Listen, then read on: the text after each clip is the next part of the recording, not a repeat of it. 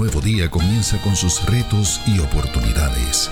La vida nos enfrenta constantemente a tiempos de decisión, pero hoy se presenta una nueva alternativa para corazones que buscan.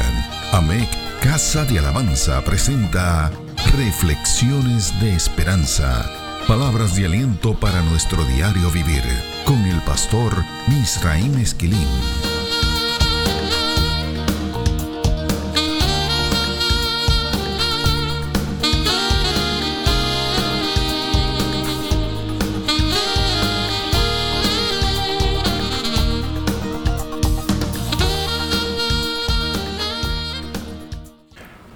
Recibe bendiciones del Señor.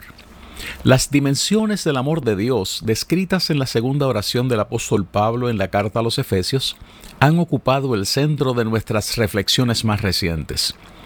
Los versos 18 y 19 del capítulo 3 de esa carta dicen de la siguiente manera, Seáis plenamente capaces de comprender con todos los santos cuál sea la anchura, la longitud, la profundidad y la altura, y de conocer el amor de Cristo que excede a todo conocimiento. Estas expresiones con las que el apóstol Pablo le pide a Dios que seamos capaces de conocer algo que la nueva traducción viviente recoge como que es demasiado grande para comprenderlo todo, han acaparado nuestra atención. Expusimos en nuestra reflexión anterior la necesidad que tenemos de que el Espíritu fortalezca nuestro ser interior para recibir esta revelación. Además, miramos de manera superficial la necesidad de que Cristo habite en nuestros corazones para que éstos puedan ser ensanchados, de modo que puedan ser capaces de recibir este conocimiento. Todo lo anterior forma parte de las peticiones que Pablo hace antes de pedir la revelación y la capacitación para conocer esa revelación del amor de Dios. Repetimos que estas peticiones trascienden los axiomas del amor redentor. El amor redentor de Cristo, el que Él derramó sobre nosotros en la cruz del Calvario, deshace la vieja criatura y la transforma en una nueva, a semejanza de nuestro Salvador. Es esa demostración del amor redentor la que nos justifica y nos convierte en herederos de la vida eterna. Así lo dice Pablo en su carta a Tito en el capítulo 3, los versos del 4 al 7. Pero cuando se manifestó la bondad de Dios nuestro Salvador y su amor para con los hombres, nos salvó, no por obras de justicia que nosotros hubiéramos hecho, sino por su misericordia, por el lavamiento de la regeneración y por la renovación en el Espíritu Santo, el cual derramó en nosotros abundantemente por Jesucristo nuestro Salvador, para que justificados por su gracia, viniésemos a ser herederos conforme a la esperanza de la vida eterna. Ese amor es revelado por el Espíritu Santo y lo único que necesita para hacerse patente es la fe de aquellos que decidimos creer en aquel que pagó el precio por nuestra salvación. Este es el mensaje que encontramos en la carta a los Efesios en el capítulo 2, los versos 8 y 9, cuando Pablo dice lo siguiente, porque por gracia sois salvos por medio de la fe, y esto no de vosotros, pues es don de Dios, no por obras para que nadie se gloríe. Esta oración paulina que estamos analizando, la segunda oración que el apóstol Pablo hace en esta carta, es dirigida a favor de un grupo de fieles que han conocido ese amor redentor.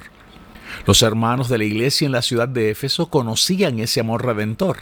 Habían sido lavados de sus pecados con la sangre derramada en la cruz del Calvario. Esos hermanos eran nuevas criaturas en Cristo Jesús. Ellos habían experimentado el postulado bíblico que dice que las cosas viejas pasaron y aquí todas son hechas nuevas. Segunda de Corintios capítulo 5 y verso 17. No obstante, Pablo se detiene a orar por ellos y por la iglesia en general, pidiendo que los salvados por la sangre de Cristo pudieran conocer mucho más acerca de ese amor. Reiteramos que nadie puede contradecir que el amor redentor de Dios en Cristo es insustituible e insuperable. Ningún ser humano puede ir al Padre si no es a través del amor redentor manifestado en el sacrificio de Cristo en la cruz del Calvario. Juan capítulo 14 y verso 6 así lo afirma. Es así que Dios muestra su amor por nosotros. Leemos en Romanos capítulo 5 y verso 8 lo siguiente. Mas Dios muestra su amor para con nosotros en que siendo aún pecadores, Cristo murió por nosotros. Es obvio que Pablo estaba pidiendo algo más. Esa oración paulina se inserta en la oportunidad y la necesidad de ver y experimentar cosas que ojo no vio, ni oído yo, ni han subido en corazón de hombre, como dice Primera de Corintios capítulo 2 y verso 9. Ese verso bíblico termina diciendo que estas cosas son las que Dios ha preparado para los que le aman. Esa es la tesis del Dr. Carl Brown. El ser interior que una vez fue el objeto de la salvación y de la operación del Espíritu, ahora es el sujeto de la actividad transformadora en la fe. Repetimos que Brown añade que esto forma parte de la economía de la salvación toda vez que el amor y la fe no están divorciados del conocimiento que el Señor nos quiere dar. Regresemos a la petición paulina que estamos analizando en esa carta a los Efesios en el capítulo 3. Vamos a leer desde el verso 17 hasta el verso 19 utilizando la nueva traducción viviente. Entonces Cristo habitará en el corazón de ustedes a medida que confíen en Él. Echarán raíces profundas en el amor de Dios y ellas los mantendrán fuertes. Espero que puedan comprender, como corresponde a todo el pueblo de Dios, cuán ancho, cuán largo, cuán alto y cuán profundo es su amor. Es mi deseo que experimenten el amor de Cristo, aun cuando es demasiado grande para comprenderlo todo. Entonces serán completos con toda la plenitud de la vida y el poder que proviene de Dios. Es muy interesante que esta versión bíblica, la nueva traducción viviente, haga énfasis en que esta clase de revelación está ligada a nuestra capacidad para confiar en lo que Dios está haciendo con nosotros. Repetimos ese verso 17. Entonces Cristo habitará en el corazón de ustedes a medida que confíen en Él. Además, hay que puntualizar el énfasis que Pablo realiza en esto como que se trata de un proceso. La última parte de ese verso 17 dice, echarán raíces profundas en el amor de Dios y ellas los mantendrán fuertes. Una vez más, Pablo no dice que hemos echado raíces, sino que hay que echar raíces. El proceso de enraizarse en el amor de Dios en Cristo forma parte de la oración paulina. El apóstol Pablo añade a todo esto que él espera que el pueblo de Dios sea capaz de comprender la revelación del amor de Dios que él le está pidiendo al Padre Celestial. El verso 18 dice, espero que puedan comprender, como corresponde a todo el pueblo de Dios, cuán ancho, cuán largo, cuán alto y cuán profundo es su amor. Subrayamos que esta expresión no dice que el apóstol está pidiendo por aquellos que no conocen al Señor. Pablo está pidiendo aquí por el pueblo lavado con la sangre de Cristo, por el linaje escogido que Pedro describe en sus cartas, primera de Pedro capítulo 2 y verso 9. Esa frase, espero que puedan comprender, surge de la traducción del concepto griego esis chiseite, cuya traducción literal es que ustedes puedan ser capaces. O sea que esa frase pone el peso de esa revelación en nuestra capacidad y en nuestro deseo de recibir, de querer recibir esa revelación. El profesor Francis Fulkes analizó estas expresiones y sus conclusiones son las siguientes. Citamos, la palabra traducida puedan tener el poder, esischiseite, y además el verbo comprender, catalabestai, que significa aferrarse con sinceridad, sugiere la dificultad de la tarea prevista, simplemente porque no es una mera hazaña intelectual, sino una cuestión de experiencia práctica, la convivencia en amor que es inevitablemente costosa. Cierro la cita. Esta es una traducción libre que hemos realizado para esta reflexión. Fulques añade en este comentario que Pablo estaba consciente del peligro que enfrentaban las iglesias, especialmente en el mundo griego, de una fe dependiente del conocimiento intelectual. Hay citas sobre este argumento bíblico paulino en 1 Corintios capítulo 1 y verso 22, Colosenses capítulo 2 y verso 18, verso 23, y en 1 de Timoteo capítulo 1 y verso 4, y en el capítulo 6 de Primera de Timoteo en el verso 4. Este es sin duda el efecto debilitante más apremiante que el nocticismo le producía a la iglesia.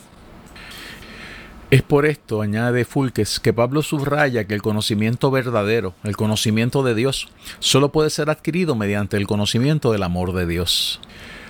A todo esto hay que añadir que esta versión bíblica, la nueva traducción viviente, puntualiza que Pablo describe esto como su deseo, Escuchemos como lo dice en el verso 19. Es mi deseo que experimenten el amor de Cristo, aun cuando es demasiado grande para comprenderlo todo. Decíamos en nuestra reflexión anterior que las dimensiones del amor de Dios que Pablo describe aquí pueden haber sido extraídas de la literatura de sabiduría que encontramos en el Antiguo Testamento. Citamos el capítulo 11 del libro de Job, los versos del 7 al 9 en esa ocasión. Pablo ya había definido a Cristo como la sabiduría de Dios y el mensaje de la cruz como la herramienta celestial para ser inoperante, para destruir la sabiduría humana. Veamos una vez más esos versos del 18 al 24 que aparecen en el capítulo 1 de la primera carta a los Corintios. Porque la palabra de la cruz es locura a los que se pierden, pero a los que se salvan, esto es a nosotros, es poder de Dios. Pues está escrito, Destruiré la sabiduría de los sabios y desecharé el entendimiento de los entendidos. ¿Dónde está el sabio? ¿Dónde está el escriba? ¿Dónde está el disputador de este siglo? ¿No ha enloquecido Dios la sabiduría del mundo? Pues ya que en la sabiduría de Dios el mundo no conoció a Dios mediante la sabiduría, agradó a Dios salvar a los creyentes por la locura de la predicación. Porque los judíos piden señales y los griegos buscan sabiduría, pero nosotros predicamos a Cristo crucificado. Para los judíos ciertamente tropezadero y para los gentiles locura. Mas para los llamados, así judíos como griegos, Cristo poder de Dios y sabiduría de Dios. Extendemos estos versos hasta el verso 30. Ese verso 30 de Primera de Corintios capítulo 1 dice de la siguiente manera: mas por él estáis vosotros en Cristo Jesús, el cual nos ha sido hecho por Dios sabiduría, justificación, santificación y redención.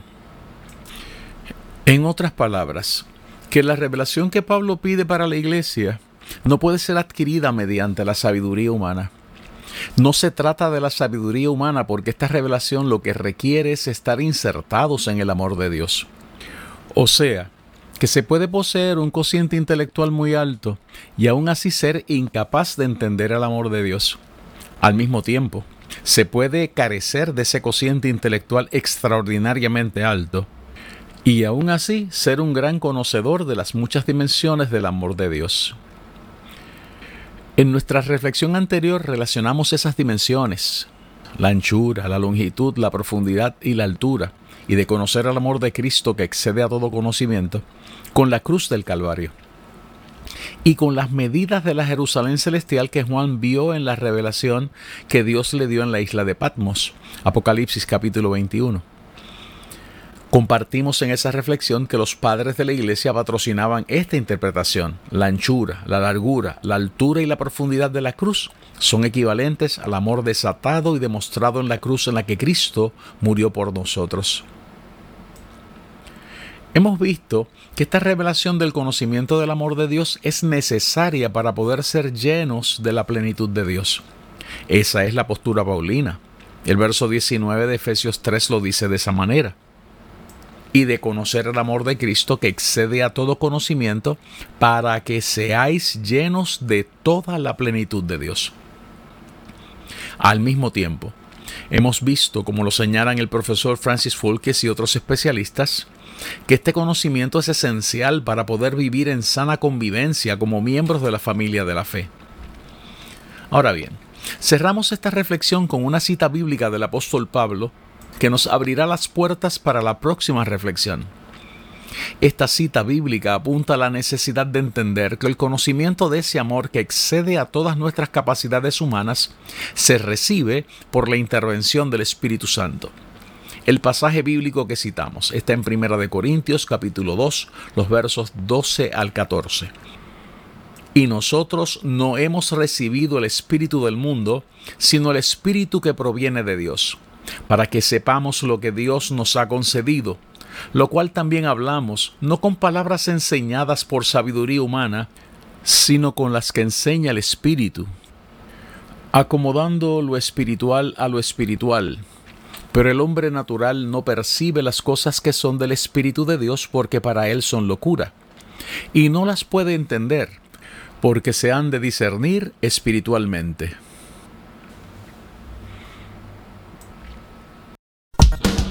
Reflexiones de Esperanza fue una presentación de AMEC Casa de Alabanza. Somos una iglesia de presencia.